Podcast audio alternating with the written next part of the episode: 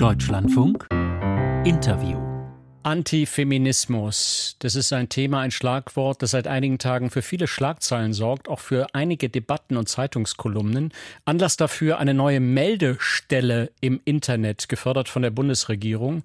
Auf dieser Plattform kann man zum Beispiel melden, wenn man mitbekommt, wie sich Menschen etwa gegen Feminismus aussprechen, gegen die Gleichberechtigung von Frauen und Männern, bei Demonstrationen zum Beispiel gemeldet werden können und sollen auch Bedrohungen oder gewalttätige Übergriffe, aber auch zum Beispiel feminismuskritische Beiträge im Internet oder Kampagnen gegen gendergerechte Sprache. Viele Kommentatoren haben das Ganze deshalb in den letzten Tagen auch teilweise deutlich kritisiert. Da ist dann viel von einem Pets-Portal die Rede oder auch von modernen Hexenjägern. Kann ich darüber sprechen mit Judith Rana von der Amadeo Antonio Stiftung. Sie ist die Initiatorin des Projekts. Schönen guten Morgen. Guten Morgen. Frau Rana, der Start dieser Meldeplattform, der war nicht so, wie Sie sich das erhofft hatten, oder? Naja, die äh, Zeitungsenden, die es über diese Meldestelle gab, die waren sehr ärgerlich. Aber ich freue mich natürlich, dass wir eine große mediale Debatte über Antifeminismus auch führen. Und die ist auch dringend notwendig. Und von daher ähm, zeugen, glaube ich, auch die vielen Vorurteile und das, was jetzt gerade passiert, davon, wie wenig darüber auch gewusst wird, was Antifeminismus ist und wer davon eigentlich betroffen ist. Sie sprechen von Zeitungsenden. Welche Missverständnisse hat es denn da gegeben?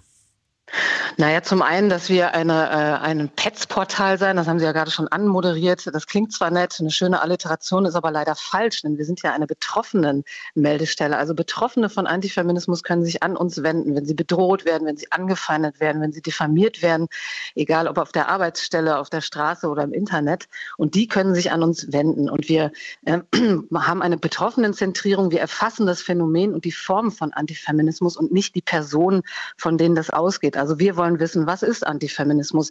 Welche Fratzen hat Antifeminismus? Wo kommt es vor? Wie ist der Kontext? Wer sind die Betroffenen? Also antifeministische Vorfälle werden ja bisher nicht systematisch erfasst und genau das wollen wir eben ändern. Ist denn das, wenn sich jemand gegen Feminismus ausspricht, wenn jemand sagt, ich mache da nicht mit bei der Gleichberechtigung von Frauen und Männern, ich sehe das nicht als Thema, wenn jemand das öffentlich sagt, ist das ein, ein Vergehen, das gemeldet werden muss?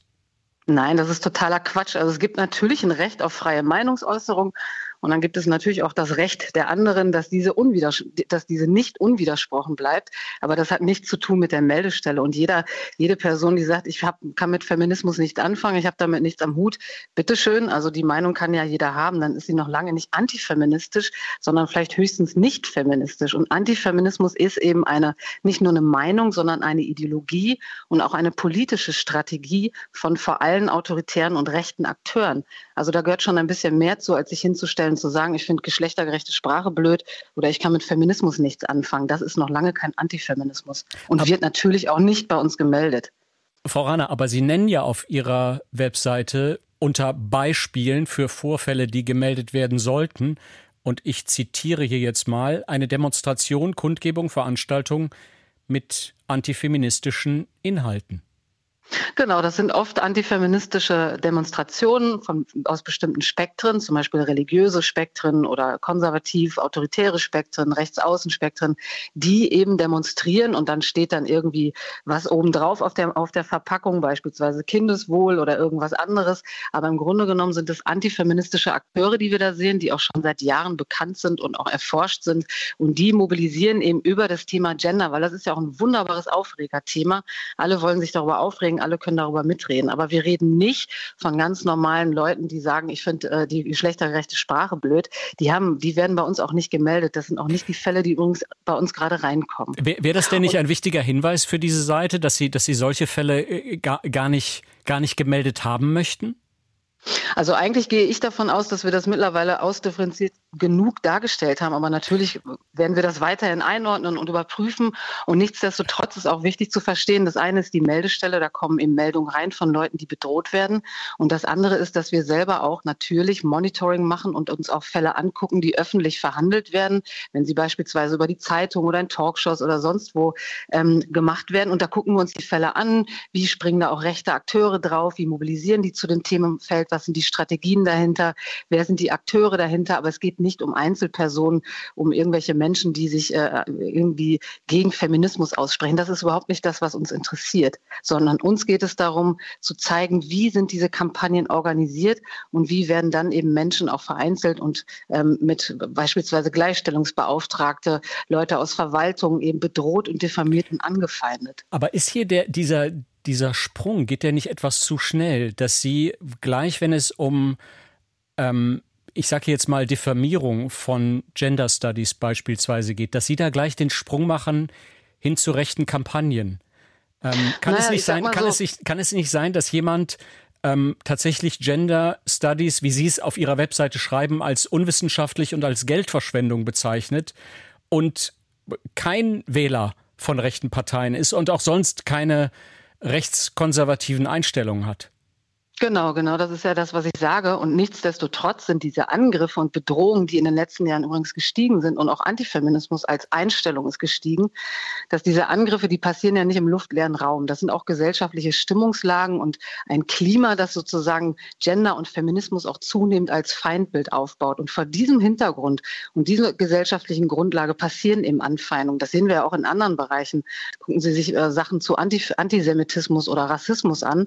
Auch das sind ja darin rennen ja nicht Leute los, die andere Menschen bedrohen aus dem Nichts heraus. Das fällt nicht vom Himmel, sondern das sind gesellschaftliche Debatten, die teilweise sehr polarisiert und zugespitzt laufen. Und dann ziehen eben einige Leute los und bedrohen dann eben Menschen, die für dieses Feindbild eben stehen. Und das sind dann vor allem Gleichstellungsbeauftragte oder Menschen, die in Frauenberatungsstellen arbeiten und so weiter. Und die werden dann eben tatsächlich dafür bedroht. Und um dieses Phänomen geht es uns. Und um das beschreiben zu können, müssen wir auch darauf gucken, okay, wer macht denn gerade eine Debatte zu äh, Gender Studies aus. Und wer findet das dann alles blöd? Das sind dann immer noch keine Antifeministen und das hat auch nichts mit der Meldestelle zu tun. Aber um das gesellschaftliche Klima zu beschreiben, das teilweise sehr feindselig ist, das gehört dann einfach mit in diese Debatte. Sie haben da gerade das Stichwort Antisemitismus genannt. Würden Sie sagen, das ist die gleiche Kategorie Antifeminismus, Antisemitismus?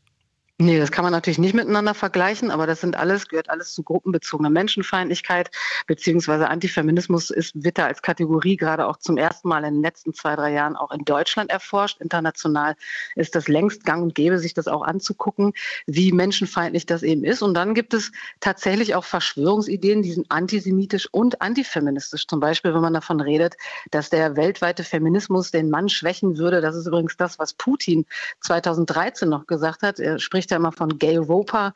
Damit meint er eben ein, ein schwaches Europa, das zu schwul sei, in Anführungszeichen zu unmännlich sei, um sich irgendwie durchzusetzen, um sich zu wehren, um Krieg zu führen. Das sind alles antifeministische Erzählungen und Narrative, die wir überall finden. Und die sind eben auch erstarkt. Und da sind Antisemitismus und Antifeminismus haben Überschneidung, aber ansonsten sind es zwei unterschiedliche Phänomene. Was sagen Sie denn den Menschen, die jetzt sagen, mit dieser Meldestelle etablieren Sie eine Struktur, die Menschen in Deutschland zu Überwacherinnen und Überwachern macht.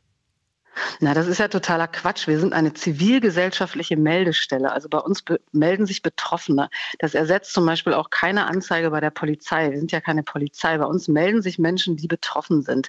Wir erfassen das Phänomen und eben die Form von Antifeminismus, um eine gesellschaftliche Debatte darüber zu führen, was ist das eigentlich und wer ist davon betroffen und wie können Betroffene von Antifeminismus auch geschützt werden. Und genau darum muss es uns ja gehen.